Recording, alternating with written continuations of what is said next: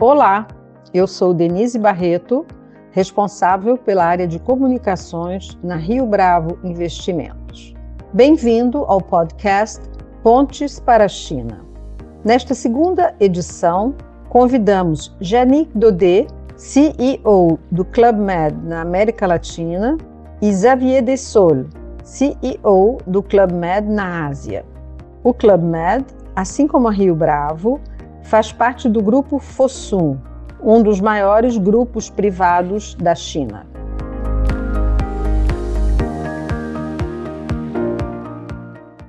Hello, welcome to Rio Bravo Investimentos Bridges to China podcast.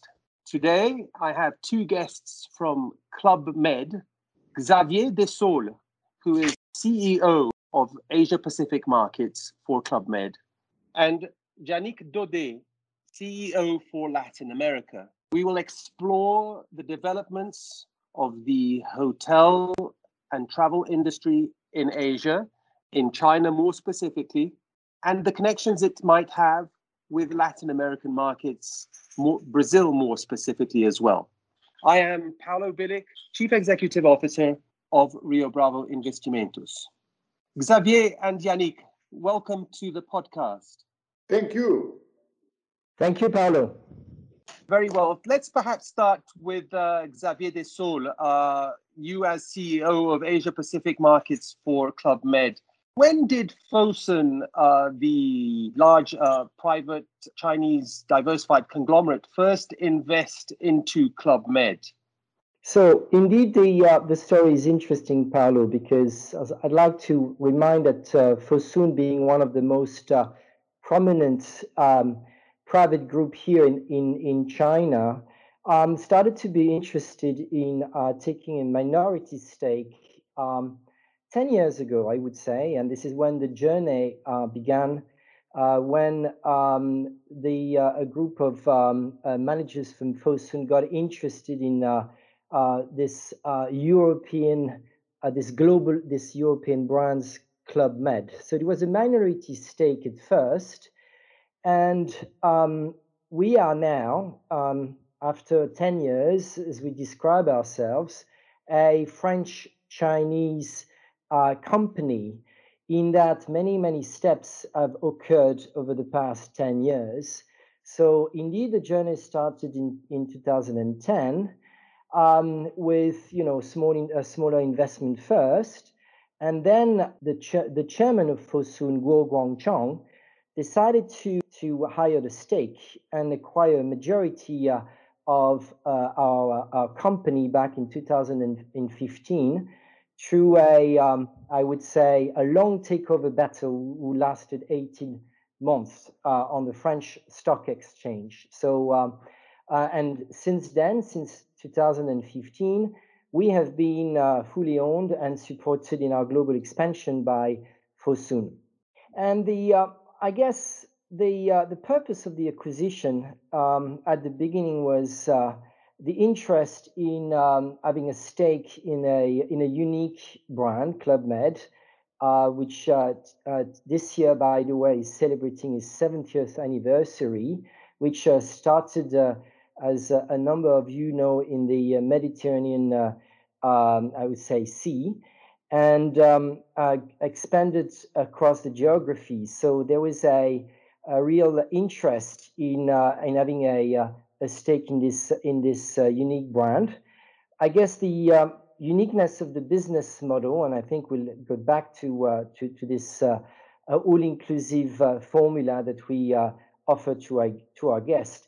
But more deeply, I would like to stress probably the main interest from uh, Guo Guangchang was, uh, um, I guess, the um, the relevance of uh, the five core values of Club Med, um, the values of freedom, uh, the pioneering spirit, um, the responsibility, the multiculturality, and the kindness uh, that uh, Club Med as a brand has um, always um, put forward. And I think it's these are the five core values that Fosun in the first place was quite attracted to. Excellent. Um, you you said that this um, evolved from a or through a uh, takeover battle, uh, which lasted uh, quite a few months. Uh, which were the other players that um, showed interest in in taking over control of Club Med at that time? There was a, a pool of investors, um, is legacy investors, who um, had a different view on the development of Club Med and did not necessarily adhere to the um, the global expansion and the upscale move that uh, the management team led by our uh, chairman and CEO Henri Giscard d'Estaing uh, wanted to develop. So there was a um, an opposite view on how the uh, the brand should develop, and the management team led by our uh, chairman together with Guo Guangchang decided to um, to make the um, to further the proposition of Club Med as an upscale brand for families, and this has won the um, uh, the battle. And today, indeed, through this uh, acquisition, through this, uh, I would say, uh, we are uh, probably one of the most respected travel brand there is today, with a global footprint and clearly an upscale positioning, clearly targeting what we see today uh, being one of the most resilient target group, the families, because um, it's fair to say that the tourism industry is is uh, can be quite um, difficult at times, with quite cyclical. Uh, there is always something happening somewhere, and uh, the families, for that matter, the premium ones, uh, the well-off families, do have um, more disposable income. And today we see this as being the, the most resilient um, uh, target group. So uh, this uh, bet was indeed a, uh, a successful one. I see. You mentioned um, sort of developments, sort of promoting more upscale offerings. Uh, tell us a little bit about if I traveled to Club Med in the 90s and then traveled to a Club Med today, or even sort of just investigate the offerings of Club Med, what would I see that would be uh, clearly different? What has been transformed, uh, especially under Fosun's uh, leadership? I think there is more clarity today in what Club Med as a brand mean in terms of, um, I guess, experience. Um, we used to be positioned in on the uh, various uh, um, I would say, entry point of uh, the ladder, uh, three star, we call it three tridents, four tridents, and we merely had a upscale offering uh, back in the 90s. Um, we were also quite uh, blurred in terms of target group. We could mean a, a um, solution for um, adults, for friends, families. So there was a little bit of a mix of every uh, every crowds. And I guess what um, the the support of Fosun, uh, led by the management team, uh, managed to um, uh, to do was to clarify this positioning and to uh, decisively position Club Med as an upscale offering. Today, um, more than 85% of our range is what we call four tridents and above, and we are clearly targeting um, the families. So there, uh, I think it has helped us clarify our positioning. Uh, but has that also um, had effects in the portfolio of um, properties? Um, I know there is a distinction, a clear distinction between uh, beach properties and uh, ski properties. Could you tell us a little bit about that? that?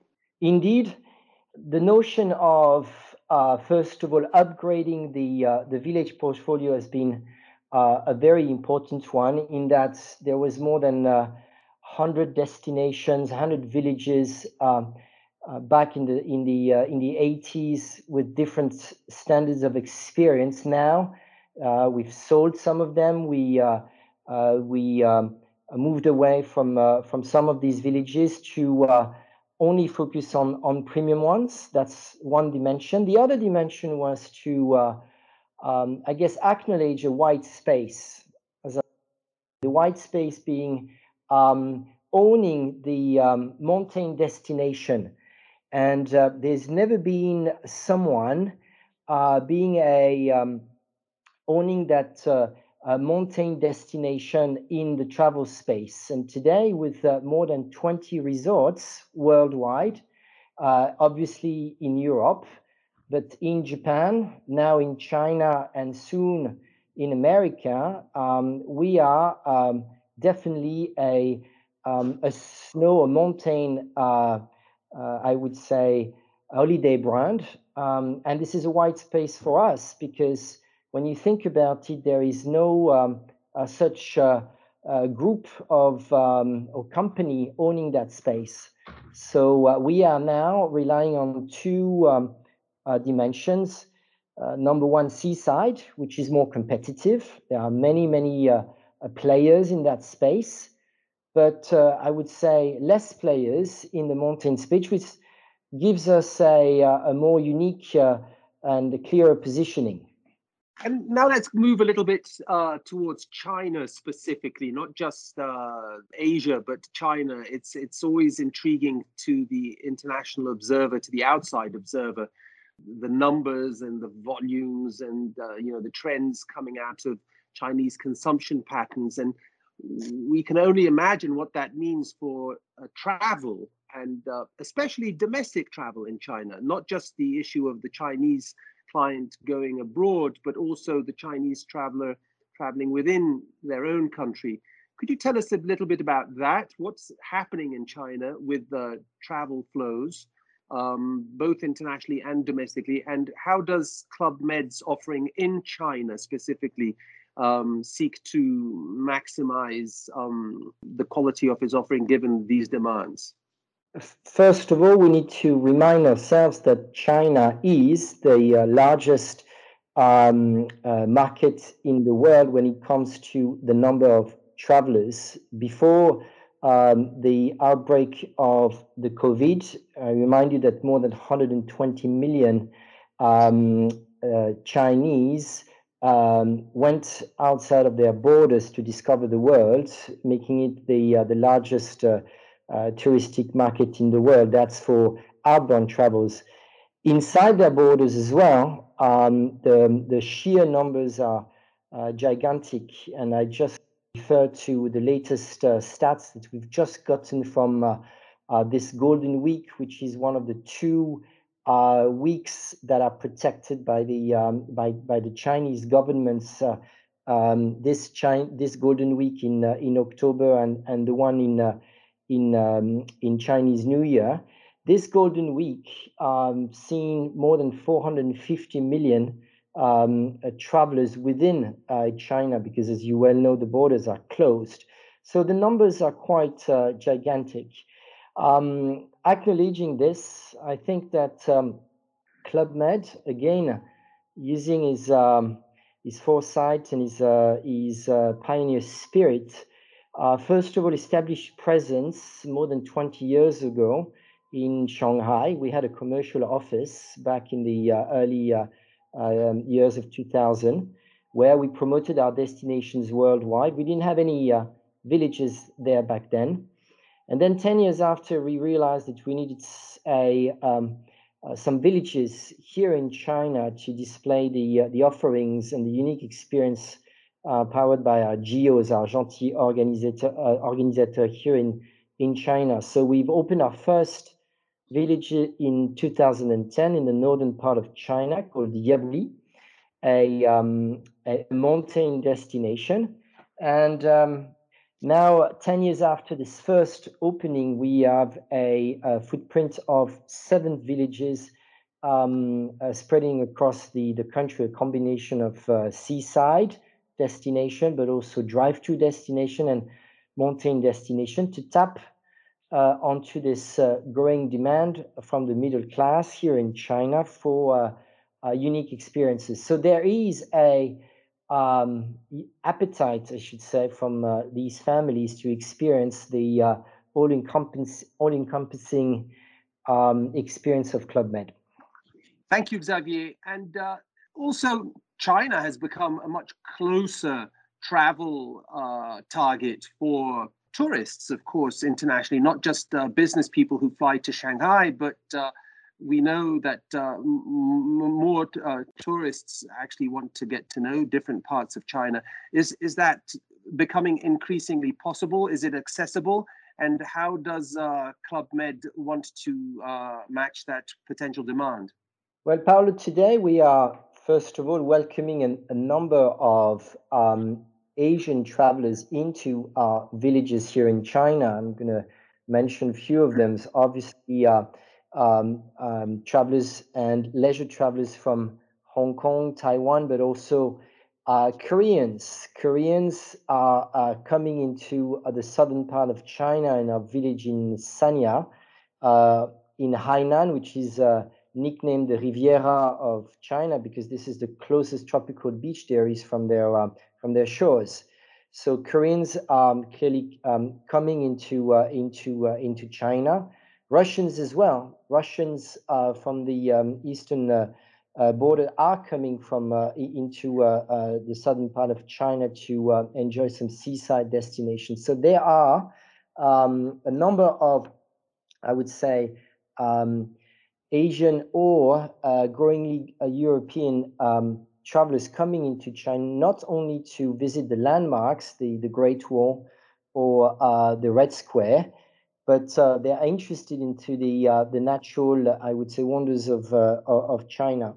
The good thing I would say is that, um, uh, and that's I would say one of the positive outcome potentially of um, the times we're going through is that the management of uh, this crisis here um, in a very disciplined way, in a very organized way, as in in our view, uh, portrayed a uh, a picture of China as being a safe country to visit. And I think that, um, and I could I could share my personal, um, you know, uh, views on having spent the past six uh, months here in, in Shanghai and seeing how the uh, um, the situation has evolved and the the mastering of uh, of the authorities on the on the situation. That again, uh, the the protocols and the standards here are, are very safe and I believe that Club Med is is is also um, will benefit from that.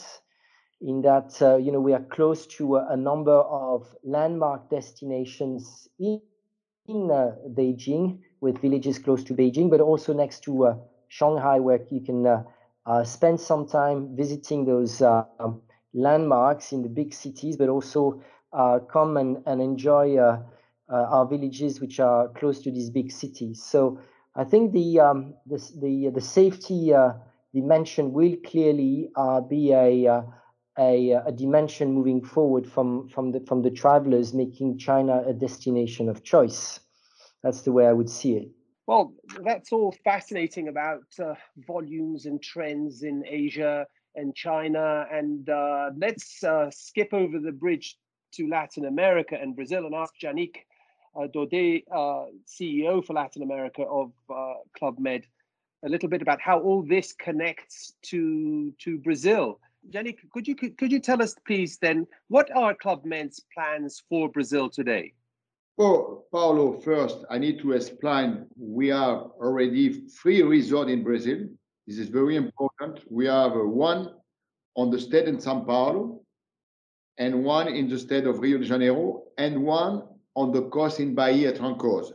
The two first one, São Paulo and Rio, they are very easy access destination. What we call is a drive to. The client can use a car to São Paulo to drive one hour, one hour and a half, and come in Club Med.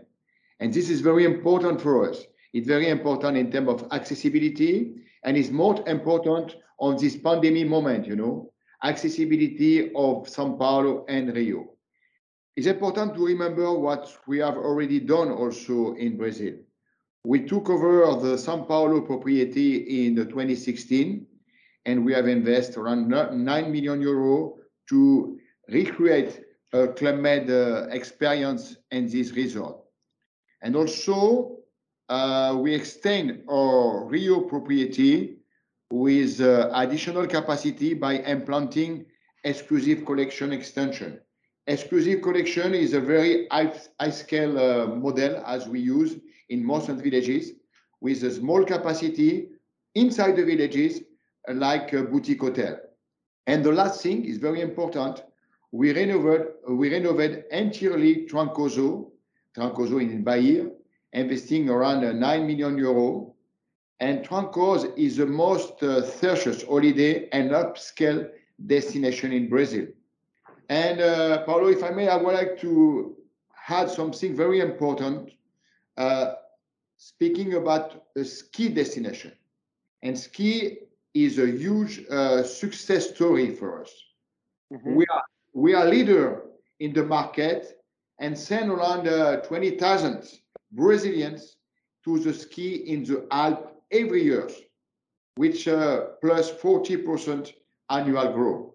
This is very important because uh, with the ski, we're recruiting new clients, very upscale clients. And it's, it's far to say we are very upscale uh, client in Brazil. We work with the top two or three of the pyramid, very, very upscale client. Also, uh, we have been growing in the winning market share, and our new big project for 2021 is on the wedding segment. Let me explain a, little bit what mean on the wedding segment. We are partnering with Villa Bisutti, the biggest wedding organizer in Sao Paulo. And uh, we are currently building a huge wedding space in Med Lake Paradise in Sao Paulo. And we will launch it in March 21. I think this is very important because we go to recruiting new clients. And the most important thing on your business is always recruiting new clients. Of course, fidelizing, uh, uh, clients is important, but we are, of course, we already evaluate opportunity and the real estate in Brazil for uh, possible for extension eh, because this in this moment it can be an opportunity. Yeah, you mentioned Lake Paradise. I think that's an interesting thing to uh, get into a little bit more deeply because we've been speaking about beach properties and uh, ski properties, so uh, mountain and uh, seaside. So these are two very clear propositions on the extremes of uh, the travel experience. But what is Lake Paradise and how does it fit into the uh, Club Med portfolio? Why is Club Med moving that way? Uh, it's a very good question, Paolo. Uh, Lake Paradise for us, it was an opportunity. It was an existing resort. The name was Paradise. It was managing uh, by the family, uh, and they are just seeing, they are attracting especially a corporate client we change completely the experience of the resort. We put the climate experience and the climate product inside. We, we renovate completely uh, the portfolio of client. And now we are 50-50 uh, client, family client, like Xavier explained, this is our core business. And we are 50% corporate client. This is very important. What is important also to have a flag of Club Med inside the city of Sao Paulo, you know? Sao Paulo is a bigger city in South America and uh, is uh, the, the PIB of Brazil is concentrated in Sao Paulo. And for us to have a, an asset, to have a resort in Sao Paulo is very important. And it's a very high destination. Uh, we, we attract very top clients in the Lake Paradise. And as I tell you before, in this pandemic moment, is a successful hotel, a resort, because people, they're not traveling abroad, they are traveling inside Brazil, and uh, is a, what you say, a urban oasis for the Brazilian. And this is a very good opportunity. I think Lake Paradise, uh, Xavier, is more or less like we have in China with uh, the new concept in China. Huh?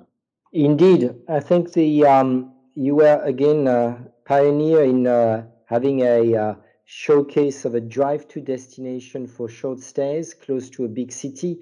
Well, the insights is quite simple. Um, you need to have a, uh, a short uh, escape with a concentrate of activities when you don't have second home, like a, um, some of the, I would say, upscale family do have in the in the Western world. And uh, the insight goes that in in China specifically now, uh, in this big metropolis of Shanghai, Beijing, Guangzhou, or, or Guangzhou, um, families they need solutions for a, a short uh, weekend getaway and um, um, mirroring what uh, uh, the proposition is in Lake Paradise. Um, there are bridges here in China wherein uh, you can drive three or two or three hours from Shanghai and um, discover the world of Club Med that is um, an all-inclusive experience where um, you can have uh, enjoy um, you know the, the meals you can enjoy the shows of our G.O.s um, do a uh,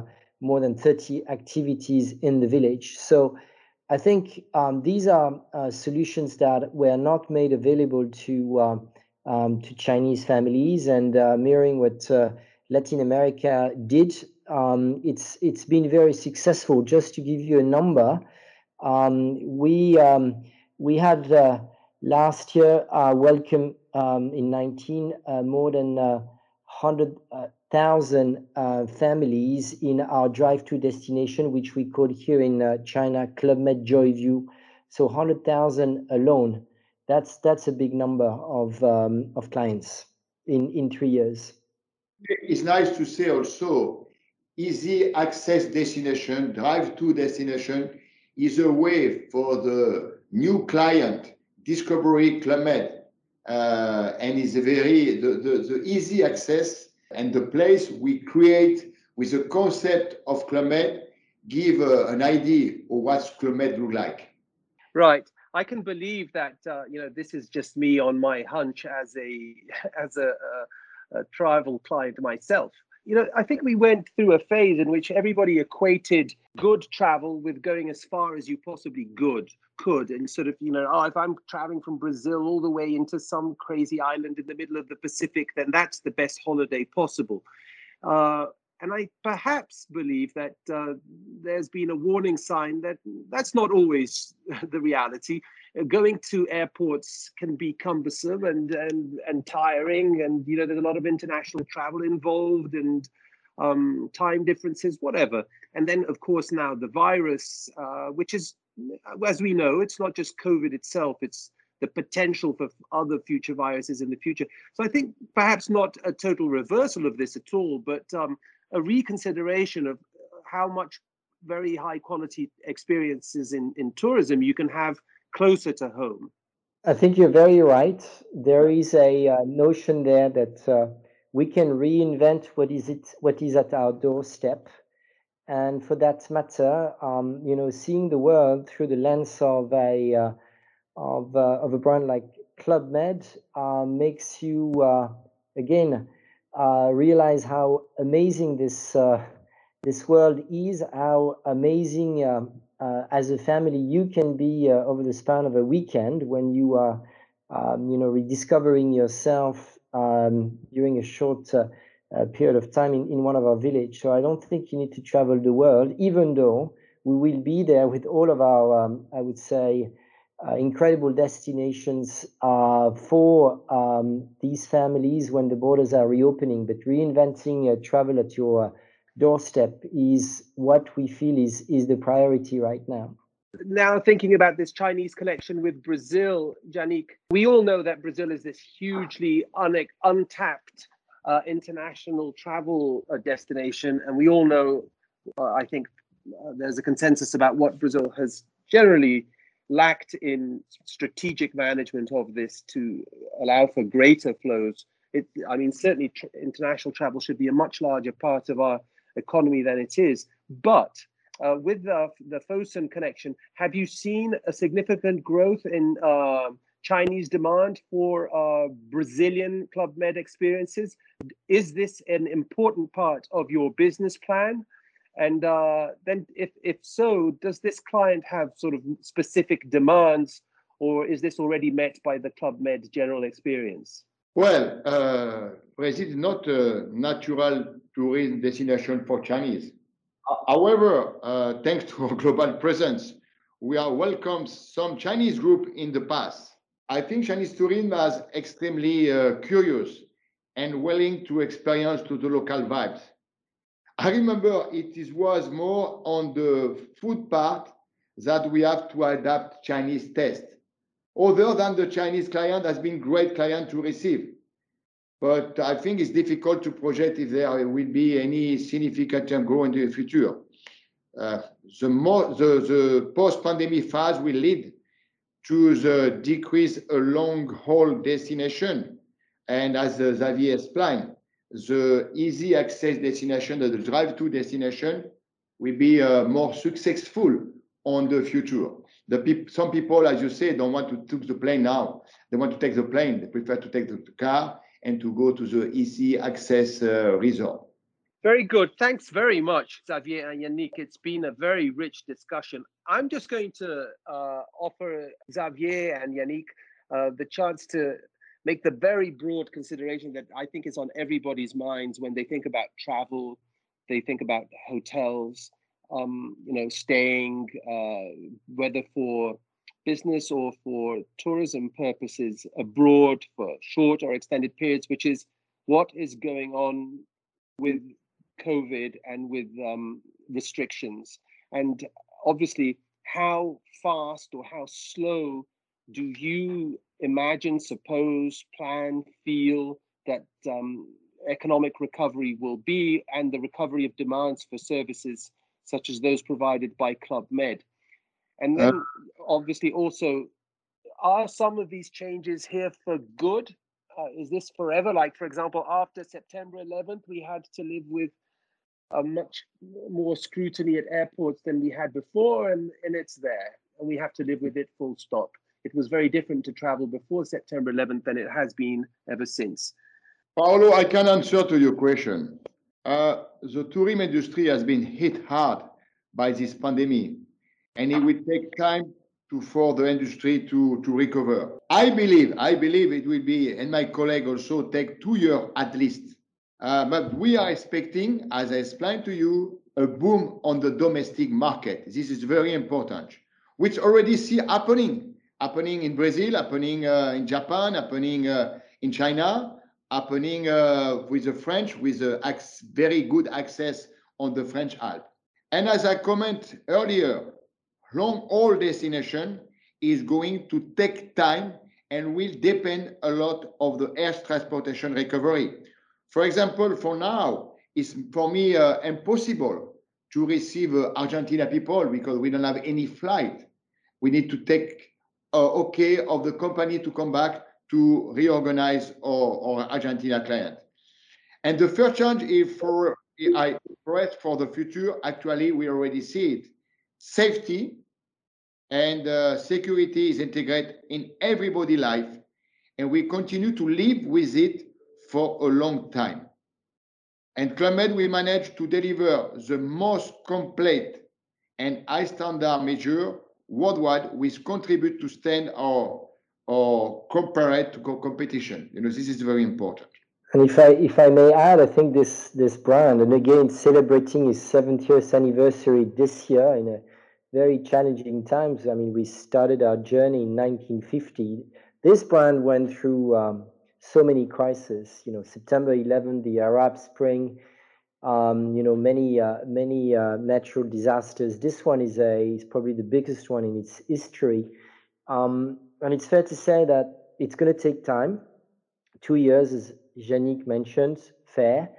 And uh, what we need to do is, is you know, is, is do what we can control, which is, you know, our experience in the village and provide this uh, safety environment for the families because they are, they are really concerned about that. And we have now rock solid uh, uh protocols in place, and our teams are trained uh, we invested in um, specific measures. It cost us, uh, you know, a significant amount to get our uh, villages uh, at the at the right standard of, of of safety.